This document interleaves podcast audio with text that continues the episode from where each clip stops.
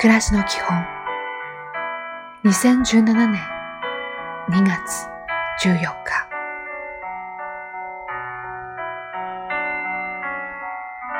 おはよう。自分を愛しましょう。何があろうと自分を大好きでいてください。今日も明日も明後日も自分を愛していきましょう。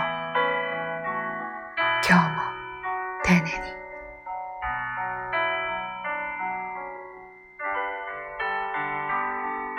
こんにちは。穏やかでいることを心がけましょう。イライラしないように自分に言い聞かせましょう。時には目をつむり、耳を塞いで心を落ち着かせましょう。いい一日を。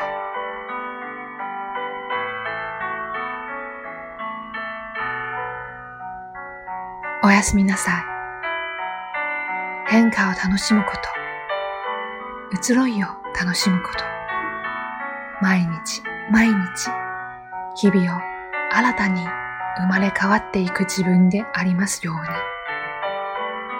今日もお疲れ様でした。